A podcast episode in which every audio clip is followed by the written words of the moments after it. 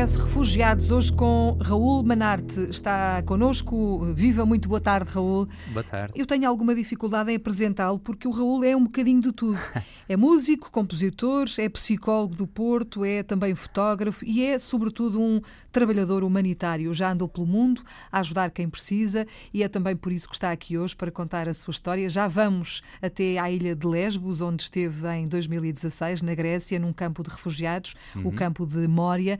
Vamos guardar essa informação para mais tarde, mas para já eu gostava de conhecer um bocadinho melhor o Raul Manarte, que eh, tem na viola assim uma companheira muito, muito chegada, não é? Uhum. De há muito tempo. Eu sei que na sua página do Facebook, eh, e a propósito da sua última missão, que foi na Índia, não é? Sim, sim. Escreveu três ou quatro linhas que eu acho que são um bom ponto de partida para a nossa conversa.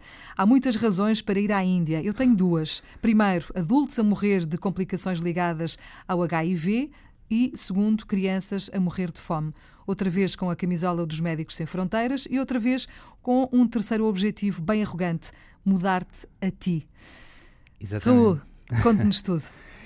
Foi precisamente em memória que eu, que eu me apercebi que nós que somos humanitários, às vezes esquecemos-nos de uma, de uma parte do nosso trabalho, que são as pessoas que ficam cá, hum. que é tocar as pessoas que estão cá, que às vezes não sabem o que se passam, sabem, mas não sabem o que é que podem fazer. Uhum. E por isso é que agradeço desde já o convite para vir a este programa e por isso é que este programa é fundamental e é uma referência nesse, nesse campo, porque acho que nos permite a nós uma honra e uma responsabilidade muito grande que é falar em, em nome das pessoas uh, que nós atendemos e permite-nos a nós uh, mudar as pessoas que cá estão, porque eu acho que nós às vezes esquecemos de fazer isso uhum. e eu uhum. não preciso de ir mais longe do que, claro. mudar, eh, do que mudar a minha família ou amigos. Ora, exatamente, o vizinho do lado, que às uhum. vezes precisa mais do que qualquer outra pessoa da nossa ajuda, não é? Aliás, aqui também é possível fazer muitas coisas, não é preciso ir a correr para um campo de refugiados. Sim, não é preciso ir lá para fora para o fazer, mas eu estava a falar até ainda de outro passo, que é as pessoas aqui não entendem como é que estão ligadas a uma criança a, a morrer queimada na Guiné, não entendem como é que estão ligadas a um, a um refugiado em, em Mória que já não dorme há duas semanas.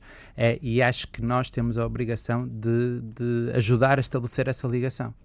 Porque ainda há muito para fazer, muito terreno para desbravar. Bom, Raul, vamos começar pelo princípio. Como é que tudo isto começa? Para já, o Raul é psicólogo, não é? Trabalha Sim. no Porto? Trabalho no Porto, agora num centro de saúde, antes trabalhava na, no teste e aconselhamento HIV e uh, no mesmo tempo também, ou melhor, antes disso, eu já, já, era, já era músico.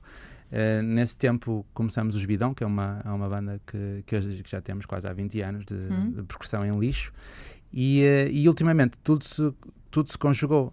E eu já compunha com influências do que via na, na, na, na parte humanitária, mas ultimamente consegui dar um bocado mais de voz esse tipo de composição. Quando a Europa fez o acordo com a Turquia e com a Grécia em 2016, em março de 2016, hum. e eu percebi que os, que os, refugiados iam ficar, eh, os migrantes, iam ficar ali estancados na Grécia e na Turquia, e lembro-me perfeitamente de estar a ler o acordo e de achar que era horrível, que já era uma hipocrisia, por diversas razões, mas depois porque ia causar muito sofrimento humano. Isto foi em uhum. março de 2016. E depois nós, em junho de 2016, fomos campeões europeus. Uhum. E eu não conseguia chegar a casa, né? Porque os aliados ficaram todos em festa. e acho que o contraste entre março, que não se passou nada nos aliados, e junho, para mim foi foi um clique, como se costuma dizer. Uh, achei que nos mobilizamos muito bem para umas coisas, nada contra, e se nos mobilizássemos um pouquinho mais para outras. Que bom que era, não é? Exatamente. E foi aí que, que o Raul pensou: bom, eu tenho que fazer alguma coisa. Exatamente, tenho que fazer alguma coisa lá fora, porque foi a primeira vez que eu senti a ligação com pessoas lá de fora. Eu já, eu já dava assistência cá dentro, e em dezembro fui para, para Mória, com uma ONG chamada BRF, Boat Refugee Foundation, e depois, mais tarde, é que entrei para Médicos Sem Fronteiras e fiz as outras atividades. Se calhar vamos percorrer assim um bocadinho as suas uh, viagens, as suas missões. Uh, uhum. Eu sei que esteve na Guiné-Bissau uhum. com, uh, enfim, um trabalho muito importante nos cuidados intensivos pediátricos do Hospital da Capital. Uhum. Esteve também em Caracas, na Venezuela, uhum. uma das cidades mais violentas e perigosas do mundo. Uhum. Esteve recentemente na Índia. Uhum. São trabalhos diferentes, mas no fundo vai, vai tudo dar ao mesmo, não é? Que é uh, o trabalho humanitário e a vontade de ajudar. Sim, exatamente. O trabalho humanitário mais, como é que eu ia dizer, ortodoxo, se é que isso é possível existir, hum. com Médicos Sem Fronteiras na, em Bissau e na Índia. É, na Venezuela, eu fui fazer um documentário sobre a situação inacreditável, quase esquizofrénica, claro, que lá se passa neste momento. Uh, tive um contacto de uma, de uma jornalista venezuelana e fui fazer um, um documentário, porque era o que eu estava a dizer há, há um bocadinho. Eu acho que, que o humanitarismo e o ativismo estão sempre de mãos, de mãos dadas, uhum. não é? E às vezes sinto-me limitado no trabalho humanitário, porque o nosso papel ali, obviamente, é ser imparcial e gostava de ser um pouco mais ativista no sentido em que gostava de, de provocar mais ação cá, nas pessoas daqui. Aqui pode ser a minha casa, como pode ser o Porto, ou Portugal, ou pode ser a Europa. Uhum. Uh, ou o mundo, não é? Sim. A nossa casa é o mundo, como, como alguém disse já, e, e é impossível ficarmos indiferentes àquilo que acontece por aí, não é? Uhum. Quem disse isso até neste programa foi a Locas, que, que, eu, conheci, eu conheci em memória. Ah, que engraçado! Sim. A Locas é extraordinária, ela é uma das referências aqui do SOS Refugiados, já cá esteve algumas vezes, mas a Locas de facto é, é uma menina de ouro, como eu costumo dizer, é uma inspiração para todos nós. Ela é costuma dizer isso, que a, a nossa casa é, é, o mundo e, portanto, uhum. somos todos do mundo, somos uhum. todos habitantes deste, desta casa gigante e não podemos esquecer que aquilo que acontece lá tem muito a ver connosco. Exatamente. A Locas é daqui do Porto, eu também sou aqui do Porto e nós conhecemos-nos os dois em Leves. Movidos pelos mesmos interesses, por isso é nossa, o mundo é nossa casa, concordo. Exatamente, é isso mesmo. Uh, eu sei que estava aqui a olhar para as informações que recolhi a propósito uh, da sua vinda cá e, e, há uma que salta assim à vista e que, que é uh, um vídeo que uh, o Raul uh, fez e uma canção que o Raul fez que uh, vai ser usada, tanto quanto sei, nas Nações Unidas. na Guiné-Bissau foi um vídeo para combater o tráfico de crianças e também sensibilizar para a questão da mutilação genital feminina. Quer contar-nos um bocadinho sobre isto? Eu estava lá com Médicos Sem Fronteiras e é, é muito importante deixar claro que Médicos Sem Fronteiras não trabalham com, nem com uma coisa nem outra, ou seja, nem com mutilação genital feminina, nem com tráfico de crianças. Eu estava lá a trabalhar em cuidados intensivos, a neonatologia intensiva, em desnutrição severa, mas, obviamente, como li sobre o país, apercebi-me que a taxa de mutilação genital feminina é, é inacreditável. É 50, uhum. São 50% das meninas que são sujeitas. Uh, e o tráfico de crianças, no, no último relatório que, que eu li uh, da Unicef, poderia chegar a 200 crianças por mês. É assustador, não é? É assustador por causa de uma. Os pais são mais ou menos enganados. Há uma, há uma tradição das crianças irem estudar para fora, sobretudo para o Senegal, uh, práticas religiosas, mas alguns dessas pessoas não são realmente professores, só usam as crianças para, para trabalhos forçados e etc.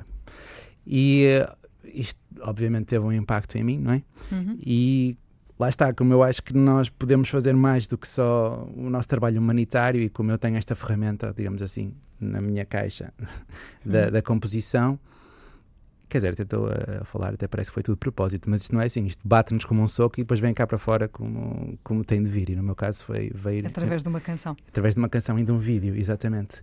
Entretanto, um colega meu de Médicos Sem Fronteiras uh, mostrou à responsável do, do Instituto das Nações Unidas para a Migração, que, que vai usar como sensibilização para a parte do, do, do, tráfico de crianças. E é uma canção que está disponível uh, nas redes sociais, não é? Nós uhum. podemos encontrá-la uh, facilmente. Como é que se chama já agora? Chama-se Nabissau.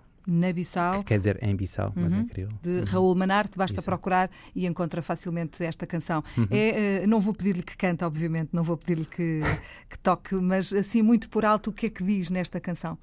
fala um bocadinho dos gritos das mães, fala de uma coisa que eu acho que é muito importante, que é uma frase que diz que o estrangeiro não entende que, que nós também amamos. Ou seja, uh, apesar disto acontecer, os laços entre pais e crianças não são menos fortes que os nossos. Uhum. O amor está lá na mesma. Uhum. De uma forma diferente e estranha para nós, não é? Estranha para nós, mas o trabalho que se faz, por exemplo, com, com bons resultados na mutilação genital feminina, por exemplo, no Quênia, mostra vídeos de miúdas a serem sujeitas à prática uh, aos, aos pais, aos homens, que nunca viram, porque normalmente eles não estão presentes quando isto acontece. Uhum. Ou seja, há muita ignorância também deles próprios. Eh, aliás, a reação deles quando veem o vídeo é de choque e horror. Por isso há muitos fatores aqui envolvidos. A pobreza, por exemplo, é um deles. A pobreza tem consequências que nós não conseguimos sequer antecipar, só, só estando lá é conseguimos perceber. Algumas pessoas não entendem como é que há tantos migrantes de, económicos, mas porque não estão a perceber o impacto brutal que tem na saúde, uh, nas relações familiares. Pronto. Hum, exatamente, é isso mesmo. E agora estaríamos aqui toda a tarde à conversa, mas como isso não é possível, eu vou uh, convidá-lo a voltar uh, na próxima semana para continuarmos a conversar, porque o Raul Manarte tem muito ainda para contar. Uh, Raul, obrigada por ter vindo Obrigado. aqui não, e até para a semana. Até para a semana, obrigado.